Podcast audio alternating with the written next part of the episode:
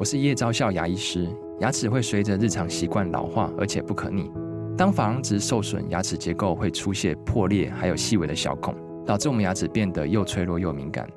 这边我真心推荐贝欧尼修复牙膏，内含 BioHAP 成分，搭配正确的刷牙习惯，经科学实证，可在两周有效让牙齿再矿化，修复受损珐琅质的细微小孔。相关资讯及购买通路，请参考资讯栏连结。好，欢迎回来理财生活通。在我们今天这个单元当中呢，我们就请到一对老朋友，那么啊、呃，到我们的节目现场来聊聊他的呃新书啦。我老觉得哈，他越活越慢老啊，越活越年轻，然后越活越斜杠了哈。先换一下我们的好朋友，这个瑜伽老师。好，然后也是作者黄慧茹，慧茹好，运芬好，费蓉好，各位听众朋友大家好，好久不见，我是慢老二点零的慧茹。对，慢老二点零啊，其实现在又过去好几年了，五年，五年，刚好五年，我就觉得需要在一个新的倡议啊、嗯。那五年，你觉得在这其中当中有什么最大的一个改变？我觉得你都没有老啊，我老蛮多的啊。哎呦，干嘛这样讲呢？我跟你讲，更好笑的是，我的编辑我会看到我的慢老一跟我慢老二，我都有示范瑜伽，然后瑜伽服都很贴身嘛。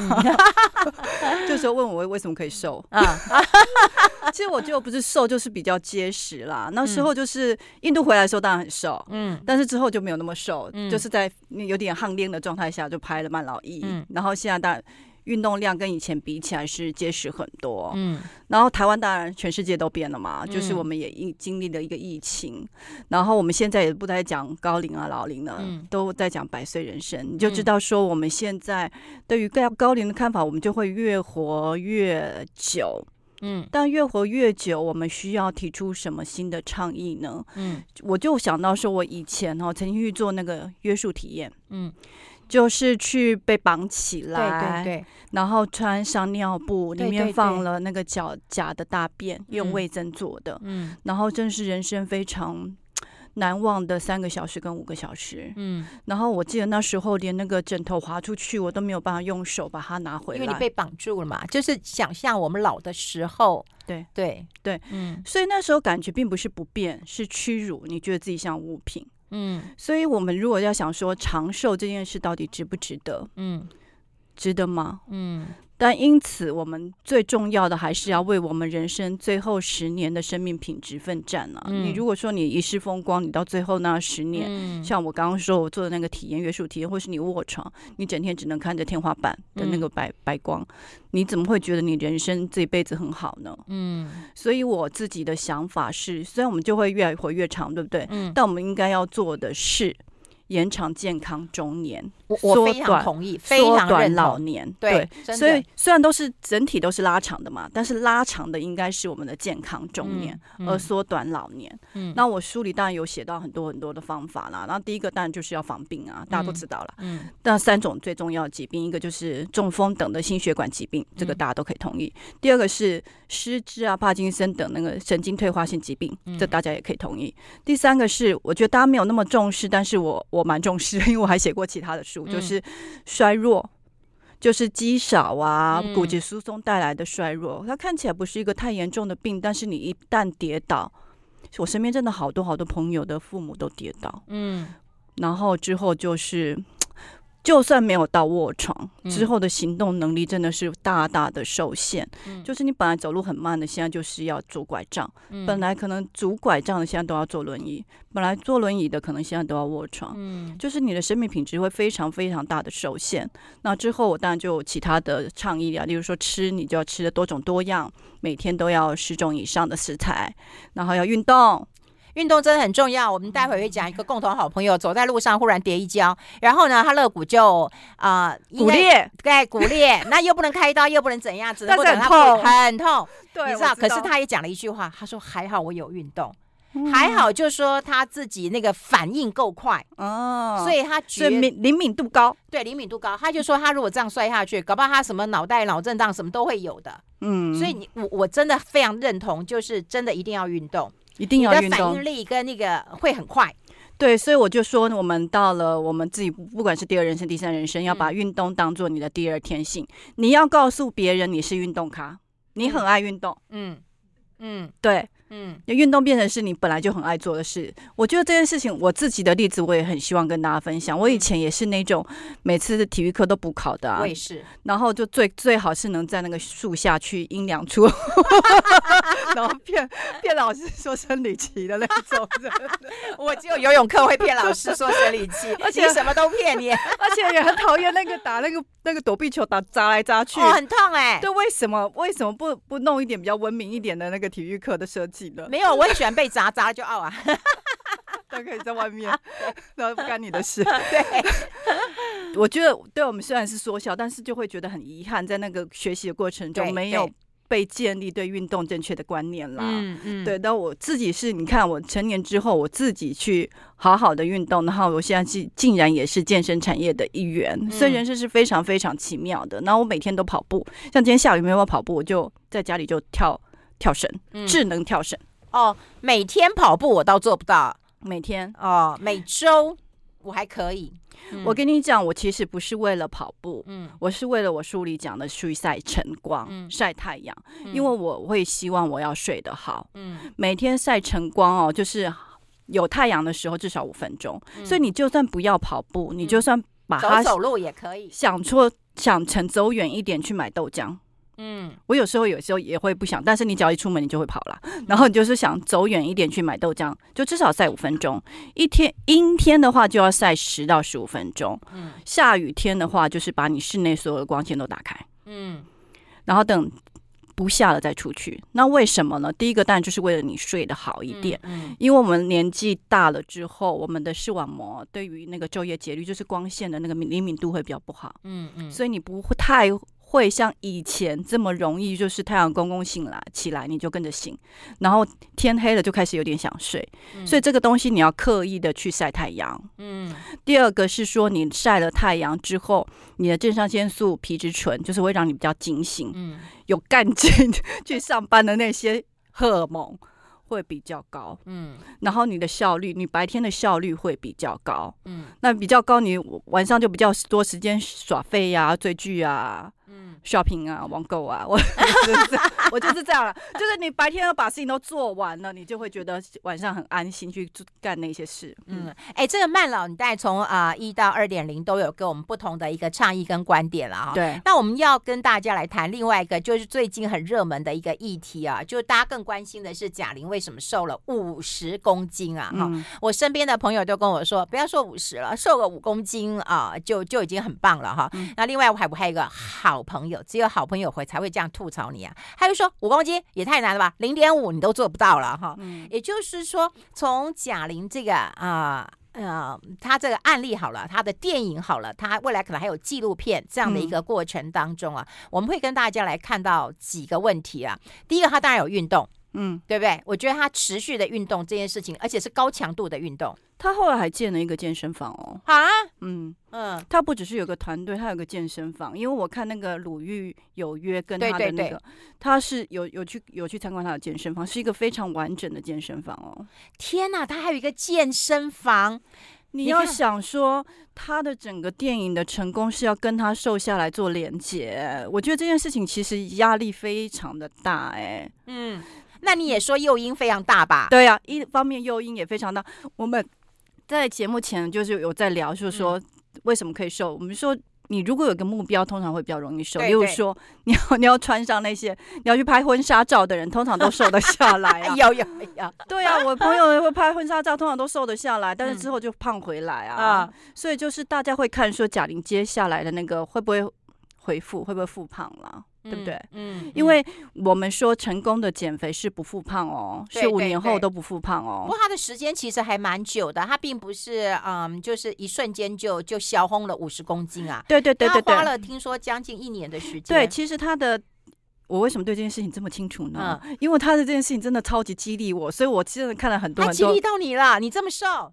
不止激励，我跟你讲，激励这件事情，并不是说他瘦，嗯，是为你自己赢一次。哎呀，说得好啊！你知道那个鲁豫采访他完之后，并鲁豫这么瘦，对不对？嗯嗯，他就说啊，我那个约那个外外文的私教课，我要赶快再约起来。哦，就是这种，就是你本来就老是该为你自己做的事，嗯，你为什么都一直不做？嗯，你为什么要一直延宕？嗯，但例如说减肥这件事情，嗯，例如说，我记得我们以前康健也写过那个减肥哦，然后一个日本的教练来，嗯、然后我们就为了跟他熟一点，就说啊，我们也想减肥，然后他就回说，How serious you are？哎呦，哎呦，那我们诱因不够大，我们先休息一下，待会讨论诱因啊。I like 好，我们持续跟我们慢老二点零的作者黄慧茹来聊一聊了，因为我们刚刚讲那个动机会很重要嘛。可我们现在都拜托，什么婚纱照已经离我们很远了，现在还有什么样的一个呃动力可以激励自己啊？其实我我自己在写这本书的时候有讲到学习，嗯、其实也一样的事情。嗯，你看我们这辈子哦，我们做新闻，我们当然常被。被驱动要去学很多新的东西，然后例如说做一个题目不了解，你就得学。嗯，然后或是我看到我那个摄影同事现在都有那种空拍机的证照，嗯，等等，大家都非得学，是有的有的没有的。可是万一你没有那个 title，你没有证照的需求，嗯，等等的，或是说你没有瘦身，你没有一个强烈的动机的时候，你如何去？驱动你自己，嗯，这件事情跟就我觉得都一样。你的健康生活形态，你要不要终身学习？嗯，你要不要瘦下来？或者说你你我所谓的瘦，不是被被那个身材焦虑的瘦哦，你是为了健康这件事瘦下来。对对对。你如果真心的想要瘦下来，你可以设定，其实你只要是你体重的百分之五，嗯，你所有的生化数字，就是你的血糖、血压，通通都会变好。嗯，所以你其实可以设一个合理的目标，开始瘦下来。嗯，那你就要开始愿意去面对那个改变。嗯，但。为什么不？嗯，这时候你要回回到你问你自己，就是太放纵自己了，就是自己太多理由跟借口了。就是你自己要问你自己，你有没有动机？其实我们每个人都一样啦。嗯、就是说，我一直去一直觉得我的英英语口说不够好，嗯，但明明现在资源这么多，嗯、这么多免费的资源，嗯、你也没有多忙，嗯，你为什么做不到？嗯，其实我看了贾玲那个事情。也给我很大的激励耶！你知道，我现在真的是每天都练英语口说。哎呦，哎呦，厉害了哦！哎，那我问你啊，他当然持续的运动，他另外一个是那个呃食谱啊，嗯、他这个吃，他说他之前也是吃牛排，然后吃呃鲑鱼，然后到最后吃了青菜，大量的青菜，然后大量的、嗯、看起来都是、嗯、不怎么样。像我这么爱吃的人，我实在没有这个动力哎。第一个哈，嗯。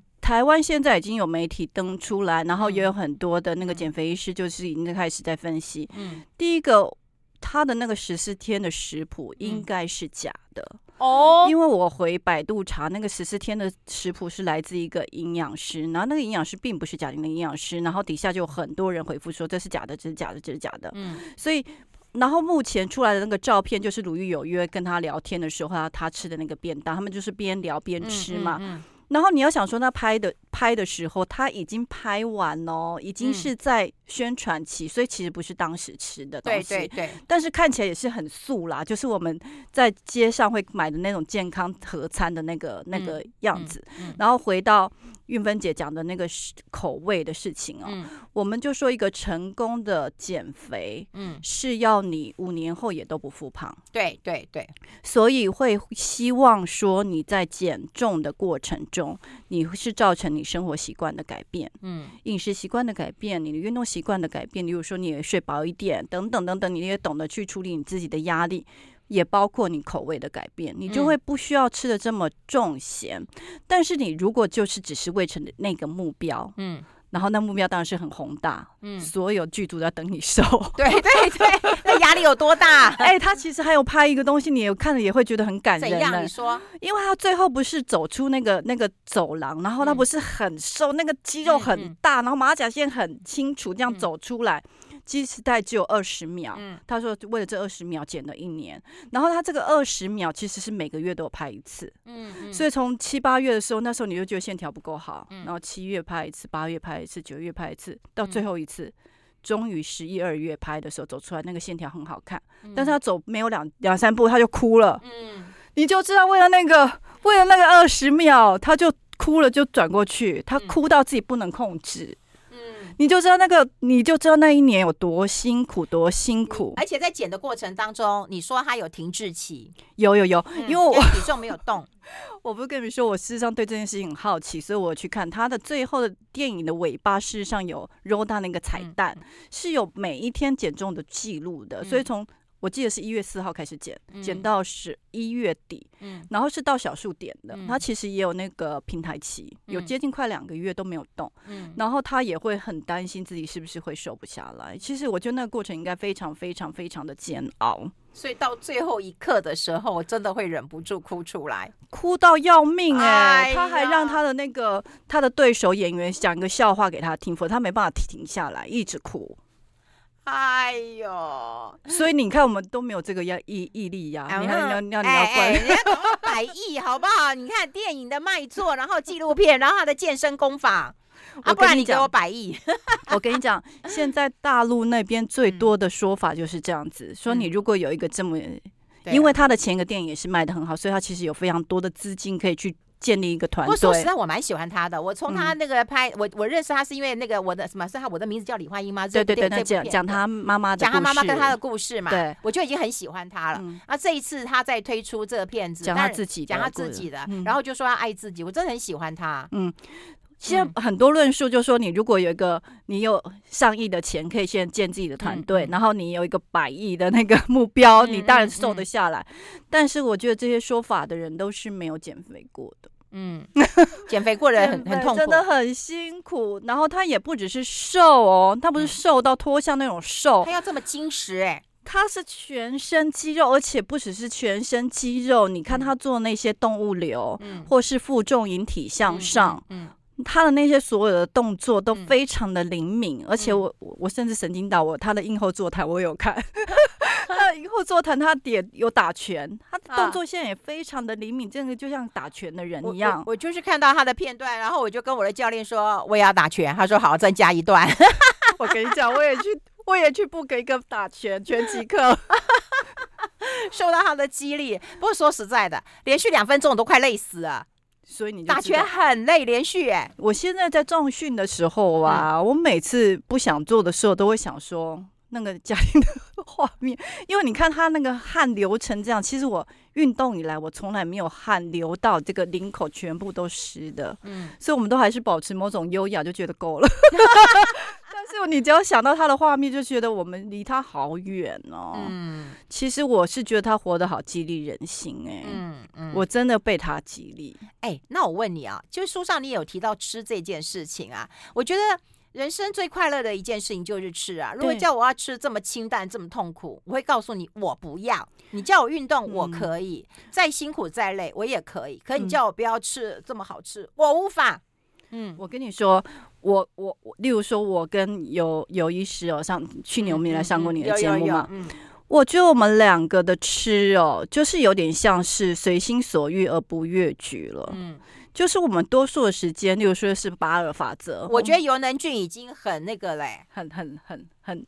很这样，很很自律耶，他很自律啊，对呀，我也蛮自律的啊，对啊，所以我你们就跟我不一样啊，那你要看我们这些不自律的人怎么办呢？不是我的意思是说，你可以给自己多数的时间，你是可以吃的比较均衡一点，但是你总是人生总是会有委屈、伤心、烦各种的理由的时候，你当然是可以让自己舒服一点啊。嗯，所以我觉得食物本来就是人生的一部分，我也觉得食物是疗愈的，对。可是如果都要吃。吃吃的这么辛苦，吃的这么不好吃，那不只是为了活着，一点意思都没有。我们先休息一下，待会讨论。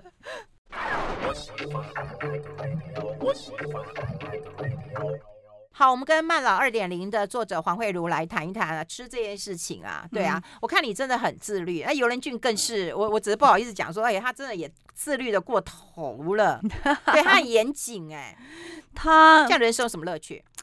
因为他之前已经是那个糖尿病前期嘛，嗯、然后自己又是新陈代谢科的权威，嗯、所以他就觉得说他的病人都瘦得下来，他他教给病人的方法他不可能自己做不到，所以他就照着那个方法，所以他自己也瘦下来了。然后他现在真的是非常精实，嗯、非常的精实，所以非常的，所以他很多衣服通通换掉。好，我们回到讲那个吃的这件事情哦。嗯、其实我自己觉得我也是算是自律，但我没有觉得我吃的不好哦。嗯嗯嗯，就是我没有吃那种非常的重口味的东西，但是我自己都是每天吃的，我自己都觉得我这个好好吃的，好好吃的，好好吃。我不相信，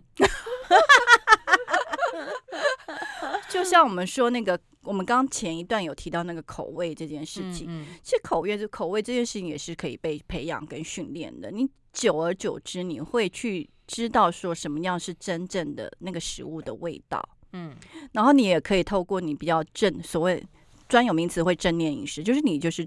专心吃，你有时候会专心吃，你就不要看着手机吃，你会觉得哦，这怎么那么好吃？嗯、你会吃到它真正的味道的时候，你其实不需要很很重的口味。嗯，Anyway，我的意思是说，我们用八二法则，你可以八成的时间都吃的比较健康均衡一点，你两成的时间你可以说你心情不好或干嘛干嘛，你也想要想孩子都可以。你也可以在你的一个餐桌上，一个一个餐盘上，嗯，你也可以实施你的八二法则。嗯，就是你这个餐盘上可能多数的东西都是。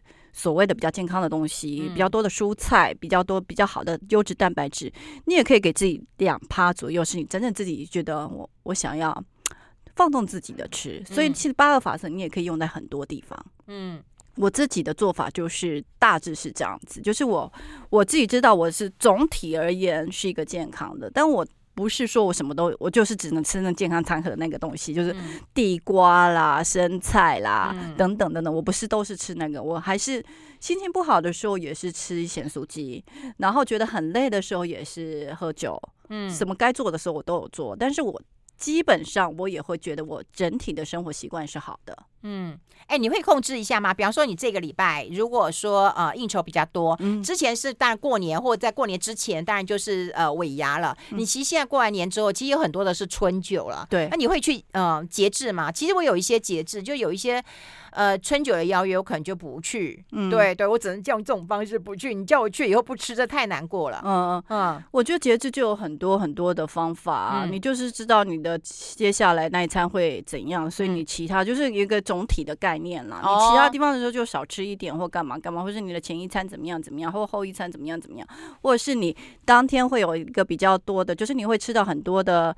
蛋白质啊，就是通常那个餐就是很比较油嘛，比较多，你隔天就不可去去运动啊，嗯，那刚好可以让你的肌肉长得比较多啊，嗯，等等的，就是其实有很多很多的方法，我是觉得你要熟悉这些方法加以运用之后，所有事情没有这么的困难。我自己这样想，我自己也这样做了，所以不知道民间疾苦啊，你不知道没有，没有，所以我自己觉得，我觉得要养成是一个呃呃自律的习惯，你久而久之，你就不会觉得你是在自律。像我昨天，我觉得根本就在自虐，因为说我昨天上节目，他们就会觉得哇，你每天跑步简直是不可思议，在他们心目中我就是自律的代言人。可是我就说，其实因为你跑完之后，你会觉得人生好美好。嗯，人生好正面，那、嗯、其实你知道不是的。嗯，你知道你脑子，你只要停下来，你负面的想法是多的，可能八成到九成，人生是很多负面的。嗯、但是你有一个这样的机会，跑完就觉得，嗯，人生蛮美好的。我接下来今天要干嘛干嘛，嗯、这不是很好吗？你可以自己去改变你大脑的运作。我到现在啊，去上那个嗯，就是体能重训课的时候，其实我还还是有一点纠结，嗯、但我去上完以后，我都觉得很开心，就还好，我今天有来。对啊，就是因为大家就可以吃大餐，就是这这种感觉，就是啊，你要保持住你运动后那种很美好的感受，他会带你再去做下一次的运动。也我也要提醒大家哦，嗯、运动不要运动到像贾玲这么苦哦，嗯，不要太苦了，要保停留在美好的感受，嗯，停留在我明天或是我下次还要再来，嗯嗯，嗯要保持这个感受，让你。不不断的运动，因为贾玲的受访，她就说这一年来很苦、很累、嗯、很痛，嗯、但很值得。嗯、但是你听前面呢，你就会知道说，他其实是一个有很一个强大的目标。你看他每天要运动几个小时啊，很辛苦啦。对，所以我忘了，好像是红几乎是那种八个小时的操练呢，几乎啦。所以，我真的会期望他就是不是只是为自己赢一次啊，要赢永远了。嗯、就是他能因此而改变了他自己的饮食习惯、生活习惯、运动习惯。嗯，嗯而且他可以激励更多的人啦。是，是，是，因为其实我也有看过很多的运动教练，然后他们在停止运动之后，其实他那个发福的程度真的是惊人的。嗯嗯。不过他的那个状态，我有问到过我的健身教练，嗯、就是他会跟我们原本就不胖的人的减肥会不。不一样，嗯，因为他本来大基数，他本来的肌肉量会比我们多，嗯，所以他保持那个肌肉量并养看起来有肌肉的形状会比我们容易。像我们这种本来就不会太胖的，要长要长肌肉有点困难。嗯嗯，所以你会让自己就多增加一点蛋白质的饮食。不止，我现在甚至会让我的那个热量摄取会放松一点，因为我要长肌肉。哦、嗯，好，我们待会跟大家聊聊。你书上其实有提到几件事情啊，听力的问题啊，嗯、就是你要慢老，对不对？听力的问题很重要，坐在地板上很重要。啊，为什么会这样倡议呢？我们待会讨论。我们先休息一下。I like 好，我们持续跟我们黄慧茹来聊聊啊。每个人都希望慢老了。我们今天倡议就是，我觉得延长中年呐，因为这个时候对，对健康的中年，其实跟我们到要去见上帝那一天来讲，我们都还算是中年啊。哈，那我们好好过每一天的一个日子，那运动加上生活啦。那我们今天有两个提醒啊，第一个当然就是我也是看你的书，就是听力其实是很重要的。我跟你讲，我是什么时候开始感觉我自己听听力怪怪的？嗯，就是我们在疫情期间，不是大家都戴口罩，对，对，所以你就常常在听，就跟。跟那个店员说哈？哈，对，是是会员还是载具？什么的，你就听不太清楚他在讲什么，我就会开始有点紧张，然后我就去回去查，就发现那种我听力只是微小的。损伤就会跟失智有连接，它的微小是微小到什么程度吗？就是三公尺外有一个蚊子飞过去，你听不到的这么微小的损伤都已经有连接了啊！三公尺，拜托我怎么听得到啊？对对对对对，它是指说我们通常听力受损是二十五分贝，可是它是用零分贝来看来算，就已经是会对失智有影响。嗯嗯。那我们当然会很明白的感觉到说，你看那个听不清楚的人，他会更比较不好意思出去，因为你可能会听不懂。或是会怕跌倒，或者是什么危险的时候听不到，嗯、那跟人际之间的互动也会减少，所以他因此会连接失智。其实你也不会觉得太意外。哎、欸，你知道广播做久了，其实会有那个哎、欸、听力受损的问题哎、都开得很大声哎、欸。所以要小心，像我刚刚是在咖啡厅啊，然后我就看到他们在那边打咖啡豆，其实那个声音也蛮大的。啊，还有我们坐捷运经过某个某些路段，因为我们以前康健写过，事实上也都超过八十分贝，其实那些都是伤害听力的。嗯，那我自己的建议，虽然我今天也没带了，但我平常我自己在那边打果汁的时候，我都是会戴上耳塞的。哈。嗯，祝你长命百岁，不会失智，还要戴上耳塞啊？谁会记得啊？啊，你现在我跟你讲了，你不就记得了吗？我的意思是说，本来你不介意，但是你就发现自己好像已经开始有点不一样。对，我真的常常听不到，所以我就会想说，那我就要我能做的我就做啊，这对我来讲没有很困难啊。我就是去药妆店买一个耳塞，然后我自己打的时候，你会觉得它很大声，你会。担心去伤害你的，就你的邻居会听到，那难道不会伤害到你的耳朵吗？啊，当然也会，会啊，会啊。所以你如果的能，就是你觉得很大声的事情，哦，打果汁的声音都不行啊，嗯，这样都不行啊。你不觉得那很大声吗？很大声。对。另外还有就是像。韵分现在戴的是外罩型的耳机，这个也是比较好。就是说，你如果把它放进进去，那种就比较不好。无论是不是蓝牙或者是另外有线的也一样。就是你塞进去的话，那个对于你耳内的那些就会比较不好。外罩的比较好。你看现在大人小孩，你只要做捷运，就每一个人都塞个耳机啊。是啊，对，其实这样不是像我，至少我节目两个小时，我这样戴着，再开大一点。可我至少不会十个小时就这样戴着啊。是啊，其实青少年的那个听力的损伤问题，其实也也有人在讨论呢。对，你有没有发现以前都是视力问题？我觉得现在应该检测一下听力问题。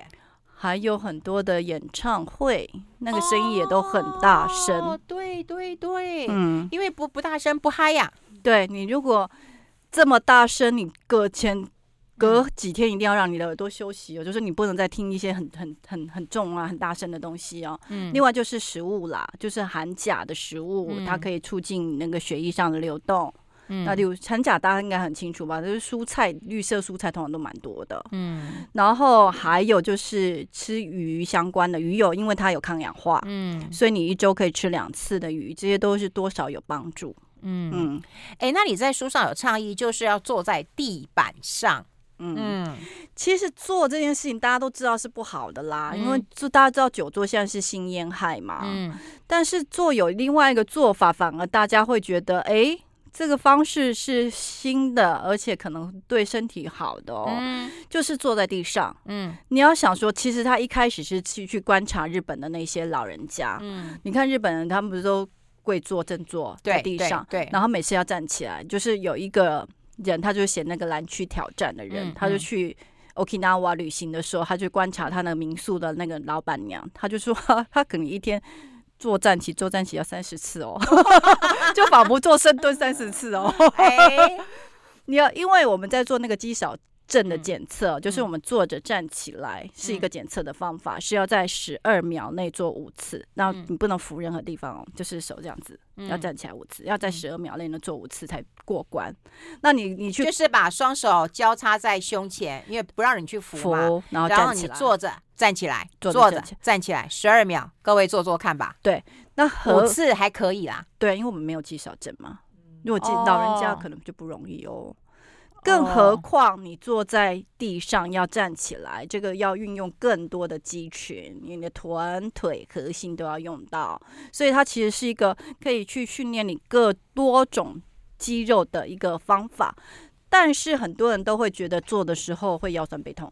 嗯，其实我们腰这边是有一个正常的幅度，就是你贴着你的墙的时候是有一个手可以穿过去，对，有个凹，会有一个有一个前凹的东西。嗯嗯嗯、那你如果好好的坐在地上，那个前凹要保持着，嗯，所以你如果往下瘫坐的话，你那个前凹往下的时候，就是会造成你的下背痛。